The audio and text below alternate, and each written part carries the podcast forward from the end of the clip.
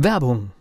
Was passiert, wenn der Chef oder die Chefin eine Auszeit nimmt und die Angestellten auf sich allein gestellt sind? Christian Pukelsheim und Michael Habekorst beschreiben in ihrem Buch Radikal weg die Herausforderungen für Unternehmer und Mitarbeiter, welche Vorbereitung notwendig ist und worauf unbedingt zu achten ist bei einer Auszeit. Radikal weg, wenn der Chef ein Jahr Auszeit nimmt und das Unternehmen dennoch funktioniert. Erschienen im Mentoren Media Verlag www.mentoren-verlag.de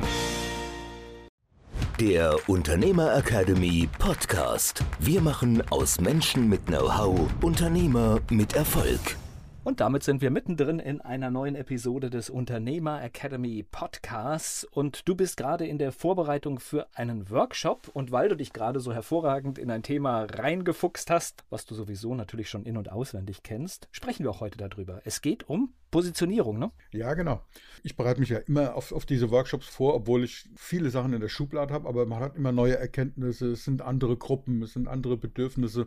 Und das ist äußerst spannend, weil diese Gruppe, das sind Berater, das sind Coaches und das sind vor allen Dingen Speaker. Und da darf ich eben einen, einen Workshop halten, wo ich mich sehr geehrt fühle und sehr, sehr freue, dass die mir da das Vertrauen schenken. Du weißt, ich mache das tatsächlich sehr gerne, da mein, mein Wissen weitergeben. Und da ist, war so die Frage, kannst du bitte einen Workshop machen zum Thema Positionierung, weil das betrifft uns irgendwie alle. Und natürlich habe ich gesagt, ja klar, mache ich. Wie bin ich überhaupt da dran gekommen? Das ist vielleicht auch für den einen oder anderen interessant. Ich hatte eben schon mal zu dem Thema einen Workshop gemacht, mache ich ja öfter, weißt du. Und da waren eben zwei Teilnehmer dabei, die äh, jetzt in dieser neuen Konstellation-Gruppe auch mit dabei sind. Und die haben mich eben gefragt, das war damals so toll, kannst du das für diese Gruppe auch nochmal machen? Ja, kann ich natürlich. Das ist allerdings schon eine Zeit lang her, paar Jahre, weiß nicht, drei, vier, fünf Jahre. Und deswegen gibt es dann natürlich neue Erkenntnisse. Und deswegen, da freuen die sich auch drauf. Deswegen ist es auch so, für die zwei Teilnehmer, die das damals mitgekriegt haben, gibt es auch neue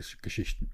Jetzt habe ich noch einen anderen Klienten im 1 zu 1 in meinem Mentoring-Programm. Da ist, war der Anlass auch, den habe ich auch bekommen über das Thema Positionierung. Also offensichtlich ist das Thema Positionierung ziemlich präsent und die Menschen haben, die es betrifft, also die selbstständig sind und als Unternehmer unterwegs sind, die haben verstanden, dass das Thema Positionierung wichtig ist. Ja. Gibt einen Kollegen von mir, der sagt, wenn du nicht genug Kunden hast, bist du nicht richtig positioniert. Ja, Spruch ist nicht von mir, aber ist vielleicht ein bisschen krass, aber stimmt. Ja, es stimmt einfach. Und was ich mit dir heute besprechen will, ist gar nicht dieses Thema, was ist eigentlich eine Positionierung und was muss man da alles machen, sondern einen speziellen Punkt mal rausgreifen und auch mal fragen, was ist so deine Erfahrung? Weil bei meinem Einzelkunden, den ich jetzt habe im Mentoring, der hat gesagt, er fühlt sich kastriert durch das Thema Positionierung. Oh, das kann ich nicht, das kann ich nicht nachvollziehen. Aber du weißt ja, ich habe eine besondere Situation. Ich mache mehrere Dinge und habe mir meine eigenen, als Deutscher würde man wahrscheinlich sagen, Schubladen geschaffen. Ja, das heißt, ich bin in verschiedenen Bereichen unterwegs und habe mir meine eigenen Organisationen dafür geschaffen.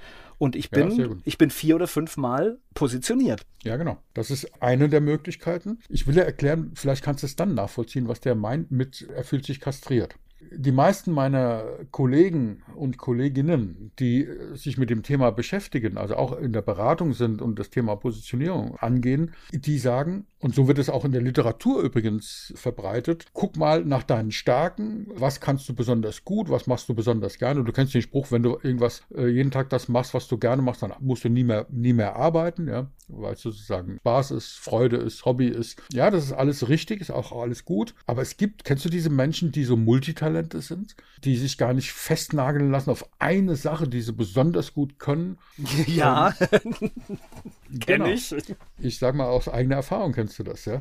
Und wenn dann ein Berater zu dir kommt und sagt, schau mal, du hast ganz, ganz viele Talente und wir suchen jetzt mal, was ist denn jetzt dein größtes, schärfstes, tollstes Talent? Was ist das? Dann fällt das schon schwer, dich überhaupt dich zu entscheiden. Was heißt, gehört alles dazu, ist meine Persönlichkeit, ist, ist mein, meine Präsenz, ist es mein, mein Leben. Solche Dinge kommen dann. Und dann sagt der Berater, ja, du musst dich aber fokussieren. Ja, das ist so eine Sache. Fokussieren auf eine Sache. Das ist Spezialisierung. Positionierung wird gleichgesetzt mit Spezialisierung. Und dann wird wird gesagt, also, dann, und deswegen kommt dieses Kastrieren. Das heißt, das, was du, diese breite Vielfalt, die du kannst, die wird betrachtet und das Highlight daraus oder vielleicht das momentane Highlight oder das Highlight für diese Zielgruppe, ja, das wird rausgenommen. Also in deinem Fall zum Beispiel hört sich das für mich so an, du hast mehrere Fähigkeiten, und das ist ja auch so, und du guckst nach den fünf Highlights, die du hast, und suchst dir die passende Zielgruppe dazu. Das ist ein Weg. Ja? Dann sagst du, okay,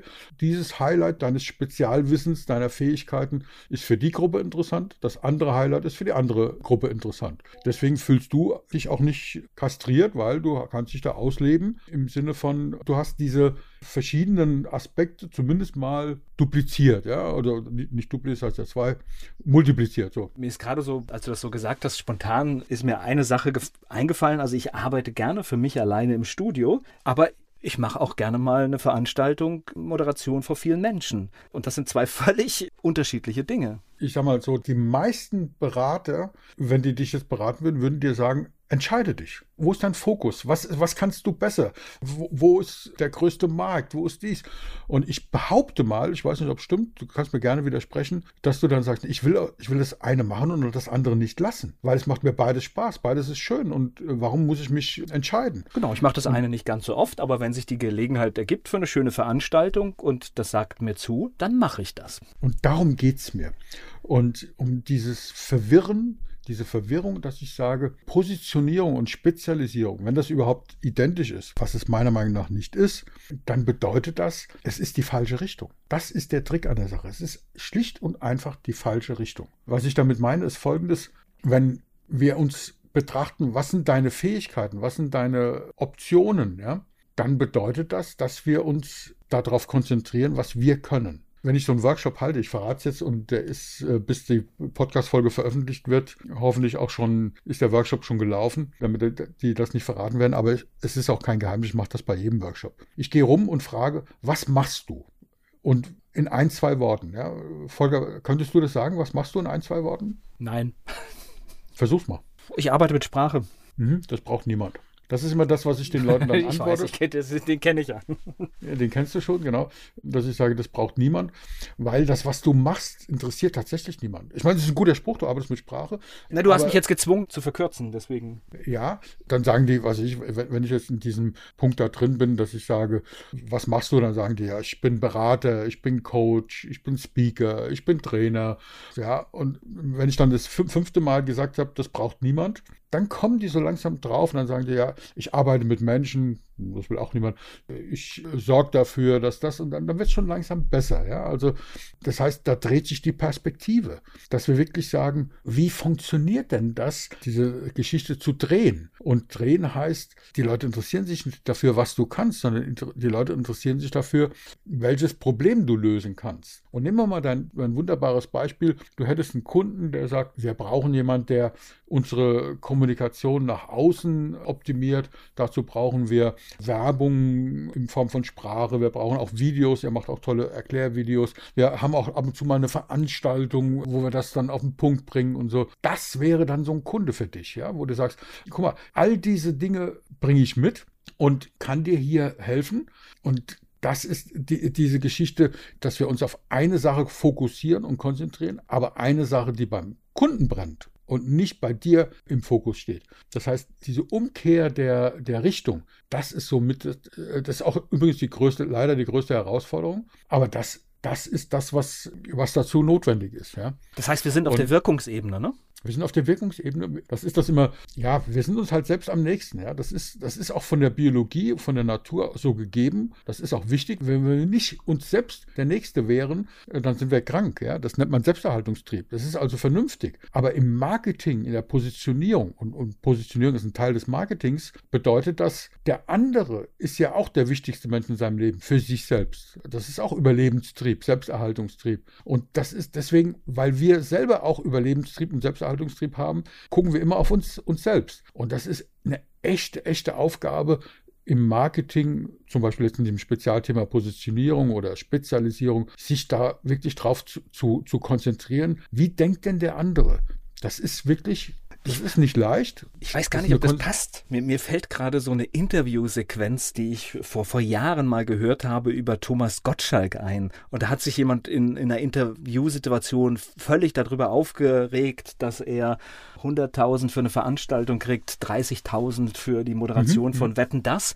Und da war jemand in der Runde, der hat es total gut erklärt, hat gesagt, ja natürlich ist es keine, das ist keine 30.000 Euro wert tatsächlich, aber die Wirkung, die Thomas Gottschalk mitbringt, die ist die 30.000 wert. Absolut bin jetzt überrascht, dass es so wenig ist.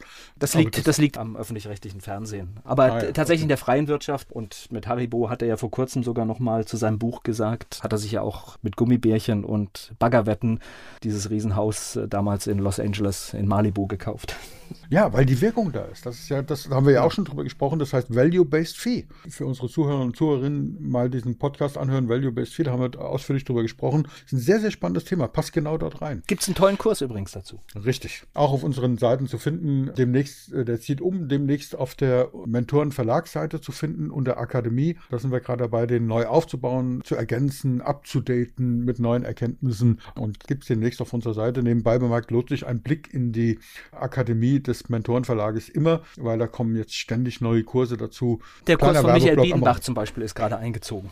Ganz genau. Kleiner Werbeblock am Rande. Aber lass uns noch mal kurz hinschauen. Es gibt so ein paar Prinzipien, die, die wichtig sind. Und das, was immer gemacht wird, weil es offensichtlich in irgendwelchen Büchern so steht als Prinzip Nummer eins, dass du dich konzentrierst auf deine Stärken. Das ist so das, was immer gesagt wird. Konzentration auf die Kräfte deiner starken Potenziale und Abbau von Verzettelung. Ja, das macht auch Sinn, aber eben wenn du dich nur darauf konzentrierst, passiert genau das. Du wirst kastriert, deine ganzen anderen Fähigkeiten. Und diese Fähigkeit, irgendwo hinzugehen, ein Problem zu erkennen und zu sagen, okay, welche meiner Ressourcen kann ich denn jetzt hier gebrauchen? Das ist das. Natürlich musst du dir über deine Stärken klar sein, aber wenn es eben mehrere sind, dann dürfen die nicht kastriert werden, dürfen nicht abgeschnitten werden. Das ist meine persönliche Meinung und das, da bin ich auch sehr erfolgreich mit in meinen Beratungen. Das nächste Prinzip ist, dass du dich auf so eine ganz, ganz eng umrissene Zielgruppe konzentrierst. Und das ist viel spannender. Ja? Das ist schon wieder nach außen. Ja? Das ist äh, dieses Prinzip. Okay, was ist überhaupt eine Zielgruppe? Da gibt es auch einen schönen Podcast dazu. Was ist eine eng, also diese verschiedenen Stärkenpotenziale, nicht das eine, sondern eine Mixtur an Stärken. Welche eng umrissene Zielgruppe könnten das gebrauchen? Das ist viel spannender. Und dann in diese Lücken und die Nische gehen. Das ist dann so das Prinzip Nummer drei. Und wenn du dann in so einer Nische drin bist und die, äh, dann eine Zeit lang gearbeitet hast, dann kannst du dieses, kriegst du diese Tiefe und verstehst die Probleme deiner Zielgruppe in dieser Nische und dann kriegst du halt Marktführerschaft im Laufe der Zeit. Ne? Das ist so das, was da kommt. Da gibt es jetzt verschiedene Phasen, das, da reden wir auch nochmal drüber, aber das führt jetzt zu weit. Und ich sag dir mal, welche Spezialisierungsvarianten es gibt und welche ich halt tatsächlich gut finde. Ja. Es gibt diese Primärspezialisierung. Das ist, da spezialisierst du dich auf deine Produkte, deine Methoden und deine Wissensgebiete. Ja, das gehört der Vollständigkeit halber zur Spezialisierung dazu. Das ist übrigens das, was die meisten machen. Das ist das, was ich am wenigsten wirkungsvoll halte und ich halte es in vielen Bereichen für falsch, nämlich immer dann, wenn der Unternehmer ein Multitalent ist. Wenn der nur eine, eine ganz spezielle Methode kann oder ein ganz spezielles Produkt hat, dann ist das prima. Aber zu mir kommen oft Kunden, die haben diese, diese breite Thematik. Und bei dir ist, glaube ich, auch dieses Breite da. Das heißt, ein Wissensgebiet, eine Methode, ein Produkt wäre für dich nicht die ideale Spezialisierung. Ja? Nein. Viel besser wäre dann zum Beispiel, sich eben auf, auf den Engpass zu konzentrieren. Ja? Das ist übrigens der Unterschied zwischen Reklame und Werbung. Ja? Reklame bezieht sich auf das Produkt, du beschreibst das Produkt und Werbung, du wirbst um jemanden, beschreibt den anderen. Ja? Also Engpass, welchen Engpass hat der andere? Wenn der das liest irgendwo oder hört, dann sagt er, ja genau, das Problem habe ich auch. Und dann beschreibst du das ja? und sagst, so, guck mal, ich kann dir helfen. Und, und ich, zwar, ich kann dir im Besonderen helfen, weil ich eben nicht nur, ich sag mal ein Beispiel, du hast zu wenig Kunden, ja, und dann fragst du jemand und triffst zufällig jemand auf einer Veranstaltung, der ist absoluter Experte für Google bezahlte Anzeigen. Dann sagt er, du, ist ganz klar, du hast zu wenig Kunden, wir lass uns äh, äh, bezahlte Anzeigen machen. Dann triffst du einen anderen, der sagt, du bist nicht richtig positioniert. Dann triffst du den nächsten, der sagt, dein Produkt, der, der Preis ist nicht, der hat sich auf Preis spezialisiert, ja, dein Preis ist nicht in Ordnung. Ich kürze es jetzt ab. Das ist nicht der Punkt, weil es ist die Mischung, die Kombination, die Reihenfolge. Das heißt, du brauchst da jemand, der sagt, wir gehen mal das von Anfang an durch. Wer bist du eigentlich? Was ist deine Vision? Was ist deine Positionierung? Was ist deine Spezialisierung? Äh, was ist deine Zielgruppe? Und dann, äh, wenn wir dann sagen, jetzt machen wir Werbung, dann können wir jemanden, der Werbung macht, auch ganz anders briefen und ganz anders in die Lage versetzen, für dich äh, wertvoll zu arbeiten. Und das ist damit gemeint. Und eben die dritte Möglichkeit ist eben auf Zielgruppen spezialisieren, was sehr eng mit, dem, mit der Engpass-Spezialisierung zusammenhängt, weil diese Zielgruppe, die braucht einen Engpass, die braucht ein, Problem. Also, das ist dieses schöne Beispiel, das hatten wir ja schon genannt. Was haben Andrew Lloyd Webber, Paul Potts, Ozzy Osbourne und äh, Phil Collins gemeinsam? Ja, es sind Multimillionäre, die Musik machen und britische Staatsbürger sind. Ja, so. Ist das eine Zielgruppe? Ja, wäre das eine Zielgruppe äh, mit deiner Spezialisierung? Weißt du, wenn, wenn du Möbelhersteller bist, ist es ganz sicher keine Zielgruppe für dich, weil wir können uns vorstellen, dass diese vier, die ich jetzt eben genannt habe, völlig andere Einrichtungswünsche haben. Ja? Bist du Hersteller von einem Audiosystem, was High-End liefert, dann ist es plötzlich eine Zielgruppe geworden, ja? weil die alle ihre Musik auf High-End-Basis äh, rüberbringen wollen. Also das ist so diese Betrachtung, was kannst du, wie breit bist du da aufgestellt? Für welchen Engpass braucht man denn diese Breite und dann zu gucken, welche Zielgruppe ist das? Und jetzt mache ich den Bogen wieder zum Anfang. Das ist meine Bitte und mein Appell, einfach zu sagen, ja, beschäftigt euch mit dem Thema Positionierung, aber schaut nicht so sehr auf euch. Kastriert euch nicht selber. Wenn ihr nur eine Sache habt, wenn, die ihr besonders gut könnt, prima, das ist gut. Aber viele haben das eben nicht. Und lasst euch nicht einreden, dass ihr das abschneiden müsst, sondern sucht euch, welches spezielle Thema kann ich mit diesem Multitalent lösen? Und dann klappt es auch mit der Positionierung. Damit kommen wir auch wieder zum Schluss unserer heutigen Podcast-Sendung und ich habe ein wunderschönes Zitat gefunden von Rainer Maria Rilke das wunderbar zu meinem Schlusssatz immer passt. Und zwar, wenn die Sehnsucht größer als die Angst ist, dann wird Mut geboren. Und in diesem Sinne beim Positionieren, beim richtigen Positionieren, beim Spezialisieren, beim Erarbeiten dieser tollen Methode wünsche ich unseren Zuhörern und Zuhörerinnen, bleiben Sie mutig. Der Unternehmer Academy Podcast. Wir machen aus Menschen mit Know-how Unternehmer mit Erfolg. Werbung was passiert, wenn der Chef oder die Chefin eine Auszeit nimmt und die Angestellten auf sich allein gestellt sind? Christian Pukelsheim und Michael Habekorst beschreiben in ihrem Buch Radikal weg die Herausforderungen für Unternehmer und Mitarbeiter, welche Vorbereitung notwendig ist und worauf unbedingt zu achten ist bei einer Auszeit. Radikal weg, wenn der Chef ein Jahr Auszeit nimmt und das Unternehmen dennoch funktioniert. Erschienen im Mentoren Media Verlag www.mentoren-verlag.de